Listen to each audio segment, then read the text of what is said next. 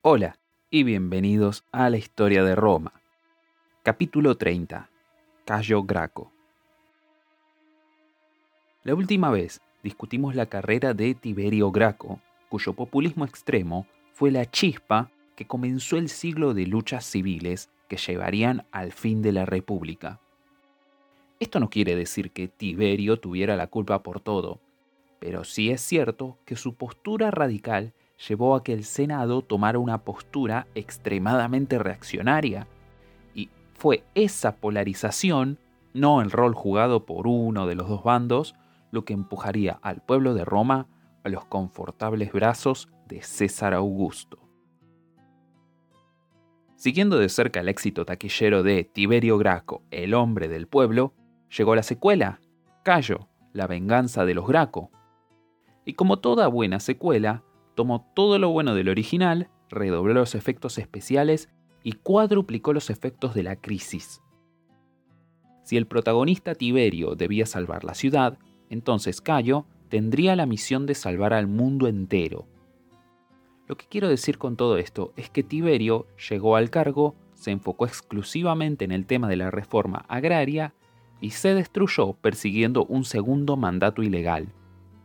Su hermano tomaría la aposta en la reforma agraria, pero también agregaría una completa serie de reformas populistas y, donde Tiberio no alcanzó su segundo mandato como tribuno, Cayo tendría éxito y caería recién al intentar obtener un tercer mandato, algo sin precedentes. La secuela siempre debe ser más grande, mejor e ir más lejos que el original. Así funciona el marketing. Cayo nació en el 154 a.C., el mismo año que su padre murió. Así que mientras Tiberio tuvo algo de contacto con su papá, Cayo fue criado enteramente por su madre. Estaba destinado a vivir la vida a la sombra de su hermano, quien era 14 años mayor. Su entera carrera política estuvo definida por el camino que allanó Tiberio, Cayo estaría guiado por una combinación de deber familiar y venganza personal a la hora de seguir su ambicioso programa de reformas, y en mayor parte, el joven Graco tampoco tuvo opción. Los partidarios de Tiberio y la legión de clientes que había cultivado la familia esperaban que continuara con el legado, y Cayo no podía simplemente abandonarlos. Incluso comenzaría su carrera de forma similar a su hermano, trabajando bajo el mando de su cuñado ya mayor, Escipión Emiliano. Como Tiberio, sirvió en Numancia, pero no estaba allí en la época de la campaña que había cambiado la vida de Tiberio. Y mientras su hermano se vio empujado al bando popular por la afrenta pública del Senado, Cayo estuvo motivado por el asesinato público de ese mismo hermano a manos de esos mismos senadores. La muerte de su hermano convirtió al joven Cayo de 21 años en el patriarca de la rica e influyente familia de los Graco. Por unos primeros años, Cayo intentó alejarse de la carrera política, negándose a postularse ni bien cumplió la edad de elegibilidad. Pero finalmente no pudo evitar la presión de seguir los pasos de su hermano, su padre, su abuelo y todo el resto de sus ancestros. Cayo estaba marcado por una carrera pública, y no podía hacer nada al respecto. En el 126 a.C. fue elegido cuestor y por ley estaba asignado por concurso a un puesto en Cerdeña. Y en todo sentido sirvió como un buen administrador. Pero fue en la isla donde Cayo comenzó a resentir al Senado por causa propia, no solamente por las ofensas contra su familia, sino por ataques personales contra él. Como cuestor, Cayo sirvió al cónsul Lucio Orestes, y en la tradición romana, si un cónsul se queda en cierto territorio para convertirse en procónsul, entonces sus oficiales y sus subordinados debían quedarse con él allí. En Roma las tensiones de clase continuaban aumentando tras la muerte de Tiberio, y el Senado estaba decidido a mantener al hermano menor de Tiberio fuera de la ciudad mientras deshacían todo su trabajo, así que votaron por mantener a Orestes estacionado en Cerdeña, por lo que Cayo se vio forzado a quedarse allí. Pasó otro año y los senadores volvieron a votar por mantener a Orestes y por extensión a Cayo en la isla. él sintió que el Senado estaba haciendo esto a propósito, así que cuando el Senado volvió a elegir a Orestes como procónsul de Cerdeña, Cayo anunció que dejaría la isla. No había nada ilegal con esto, pero era algo sin precedentes. Así que de nuevo, un Graco logró doblegar una antigua norma cultural, así como si nada. Retornó a Roma y en el 123 a.C. fue elegido como tribuno de la plebe, como su padre y su hermano antes que él. Las fuentes difieren respecto a si Cayo comenzó su cargo con una batería de reformas revolucionarias bajo el brazo o si su programa creció orgánicamente debido a las circunstancias. Lo que no se disputa es que cuando dejara el cargo, casi todo aspecto de la sociedad romana fue afectado por uno o varios de sus proyectos. Comenzó de una manera muy inocua, encarando un problema que incluso hoy aparece en los titulares, la inflación desmedida del precio de los alimentos. Aunque la revuelta de esclavos en Sicilia había sido aplastada, una plaga de langostas, sí, una plaga de langostas como en la Biblia, estaba azotando el norte de África y causaba una falta de grano en Roma. La ciudad, llena de familias pobres y sin tierra, enfrentaba escandalosos aumentos en los alimentos más básicos. Las condiciones que causaban la escasez ya eran preocupantes, pero los comerciantes se estaban aprovechando a fondo del pánico en las calles. Cayo simplemente colocó un límite al precio del grano. Esencialmente, el Estado romano comenzó a importar grano y a venderlo muy por debajo del precio superinflado del mercado. Esto transfirió el peso de la suba de precios de las cansadas espaldas de la gente hacia la espalda colectiva del erario público. El Senado no estaba contento con el ingenioso plan de Cayo para invertir el sentido común básico de la economía, pero sí resolvió el problema social inmediato, y la gente lo amó por ello. Así que las élites no podían hacer mucho al respecto. En el plan de cereal de Cayo encontramos las semillas del futuro programa de asistencia social alimentaria completo que se volvió tan importante durante el imperio. Pero al menos por ahora, el Estado romano solo ofrecería comida a un precio razonable, no la regalaba sin más. Con el completo respaldo del pueblo, Cayo se puso a resolver viejas cuentas pendientes familiares. Aprobó una ley que convertía en crimen el volver al cargo de tribuno si la Asamblea Popular votaba por remover a alguien de ese cargo. Cayo quería ser claro en que ir contra la voluntad popular era la forma más fácil de ser un cadáver político. Al mismo tiempo quería legitimar la expulsión del tribuno Octavio a manos de Tiberio 10 años atrás, lo cual había tenido un fundamento legal poco creíble en ese entonces. También Cayo criminalizó el dar una sentencia a muerte sin la aprobación de la Asamblea Popular. Esta medida estaba apuntada directamente a un cónsul llamado Lenas, quien había enjuiciado, condenado y ejecutado a muchos de los seguidores de Tiberio en el año 132 a.C., luego de la muerte del tribuno. La nueva ley de Cayo era previsoria, pero también podía ser aplicada retroactivamente. Y Lenas fue forzado al exilio por un acto que solo después se determinó que constituía un crimen. En la mayoría de los países hoy en día, estas clases de leyes ex post facto, o literalmente después del hecho, son expresamente prohibidas por ser una obvia fuente de fraudes y persecuciones. Con estas cuentas saldadas, Cayo volvió a las políticas que habían hecho tan famoso a su hermano en primer lugar las reformas agrarias. La Comisión Agraria, que había perdido todo su poder en el 129 a.C., fue reseteada y el proceso de identificar tierras apropiadas ilegalmente para luego redistribuirlas comenzó de nuevo. Cayo siguió esto con leyes sobre el servicio militar, una de las cuales dictaba que nadie de menos de 17 años sería conscripto, y se puso un límite al total de años de servicios requerido. Además, en un importante paso en la evolución del ejército, Graco demandó que el Estado proveyera a los soldados con ropa adecuada. Durante su tiempo en Cerdeña, vio de primera mano a los reclutas congelados y miserables por la falta de provisiones. Era algo necesario para evitar un sufrimiento concreto, pero era otro paso más adelante en el camino de tener un ejército financiado completamente por el Estado, algo que destrozaría al país en los próximos años.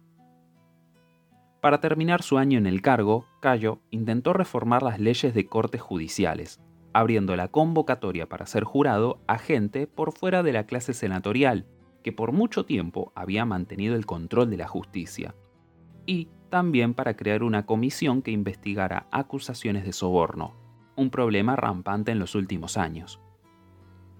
Había sido una temporada increíble y la popularidad de Cayo estaba en su punto más alto. A causa de esta popularidad, logró el éxito que su hermano no obtuvo, y fue reelecto para su cargo.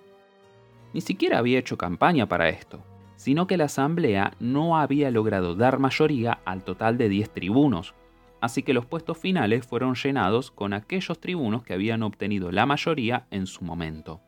Y nombraron a Cayo, que, aunque no había buscado el puesto, lo aceptó de muy buena gana. En su segundo término, Cayo abordó uno de los problemas más polémicos de su época, y lo hizo estallar en medio de un ambiente político ya caótico. La cuestión consistía en los derechos de los italianos no romanos, y específicamente si debían pasar a ser ciudadanos de pleno derecho. Uno de los compañeros tribunos de Cayo era un excónsul llamado Marco Fulvio, que había hecho campaña por el derecho a la ciudadanía de los italianos desde el 125 a.C era de hecho la propuesta de Fulvio la que había hecho que el Senado mantuviera a Graco en Cerdeña. Había llegado el momento de la idea de una ciudadanía italiana, pero el Senado aún no cedía ante la perspectiva de dar derechos completos a aquellos no romanos. Uno de sus mayores miedos era que si dejaban que reformas populistas como las de los Gracos o la de Fulvio atrayeran el voto de los aliados italianos, estos tendrían a cambio miles y miles de clientes listos para votar donde los tribunos le ordenaran. Era un miedo irracional, ya que muchos de los italianos estaban sintiendo el peso de las reformas agrarias redistributivas y no tenían ningún amor por Graco. Pero los conservadores del Senado ya estaban viendo amenazas en cada sombra que se moviera. Cayo trabajó en otros problemas, además del tema de la ciudadanía asegurando la tesorería, haciendo más eficiente la recolección de impuestos e intentando aliviar un poco de presión demográfica en Roma, estableciendo colonias de ultramar. En total, el año y medio de Cayo en el cargo consistió en el abordaje de casi todos los aspectos del orden social y actuando universalmente en contra de lo que los senadores conservadores deseaban.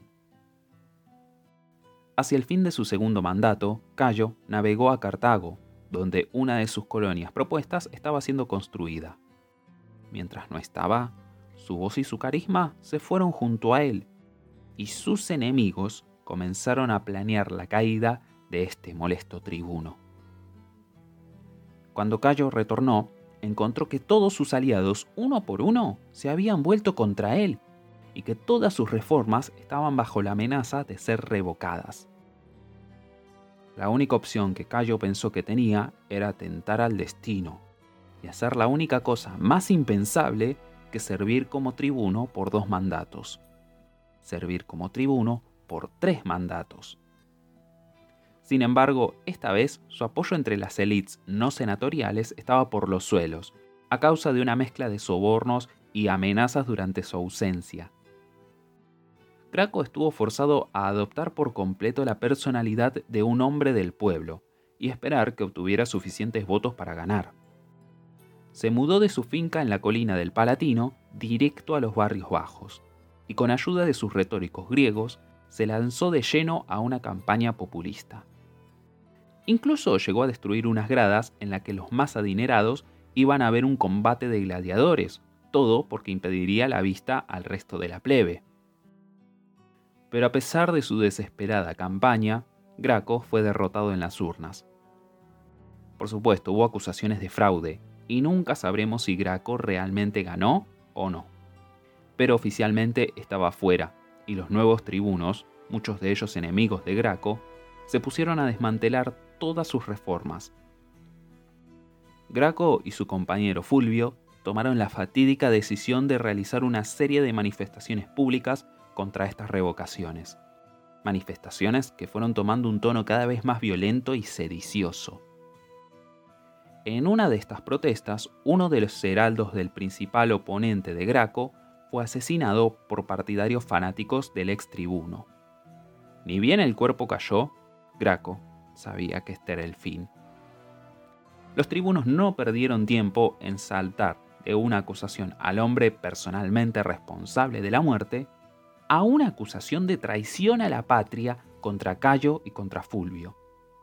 Los dos fueron inmediatamente nombrados enemigos del Estado y se vieron forzados a huir. Fulvio fue atrapado y asesinado junto a sus dos hijos, mientras Cayo escapó acompañado por uno de sus esclavos. Viéndose acorralados y sabiendo que los capturados serían humillados y luego ejecutados, Graco decidió saltarse estos pasos y ordenó a su leal esclavo que lo ayudara directamente con eso último. Luego de este homicidio barra suicidio, ambos estaban muertos. Y así, de un momento a otro, el último de los Gracos, quienes habían dominado la política romana por la última década, ya no estaba más. Tiberio y Cayo Graco dejaron una marca indeleble en Roma y cambiaron el carácter de su sociedad para siempre.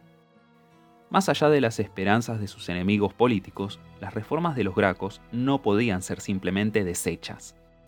Haría falta mucha violencia para desalojar a los ciudadanos de las granjas creadas por ellos, y además la opinión negativa que esto despertaría era demasiado. De todas sus propuestas, la única que murió del todo fue el proyecto de la ciudadanía para los italianos. Eso volvería a estar sobre la mesa 30 años después, y haría falta una completa rebelión de toda la región para que los aliados italianos fueran tratados como iguales por el Estado romano. Creo que había mencionado hacia el final de las guerras samnitas que los samnitas se tomarían revancha unos siglos después. Bueno, esa venganza se está acercando, ya que serían los líderes en la violencia que llevaría el asunto este de la ciudadanía. El Senado se podría haber ahorrado mucho dinero y sangre simplemente reconociendo la inevitabilidad de extender la ciudadanía. Pero algunas veces las cosas tienen que salirse de las manos para que esas mismas manos recobren su agarre. Más allá de sus reformas políticas, los gracos introdujeron la idea de la violencia de las multitudes dentro de la política romana. Hasta ahora las élites habían tenido el cuidado de no empoderar a las masas o hacerles notar que superaban por mucho en número a sus líderes, y podían, si lo deseaban, hacer la suya por medio de simple intimidación física. De seguro, los albores de la República fueron testigos de algunas secesiones de la plebe, pero esa era más bien una pasiva y pacífica desobediencia civil, no eran revueltas callejeras. La lección de las violencias de las multitudes sería una lección bien aprendida por la siguiente generación, y las calles de Roma pronto se llenarían con la sangre de manifestantes y opositores chocando entre ellos, provocados por líderes que ambicionaban el poder a cualquier precio. La próxima semana introduciremos a uno de los líderes que aprendió muy bien la lección de los Gracos.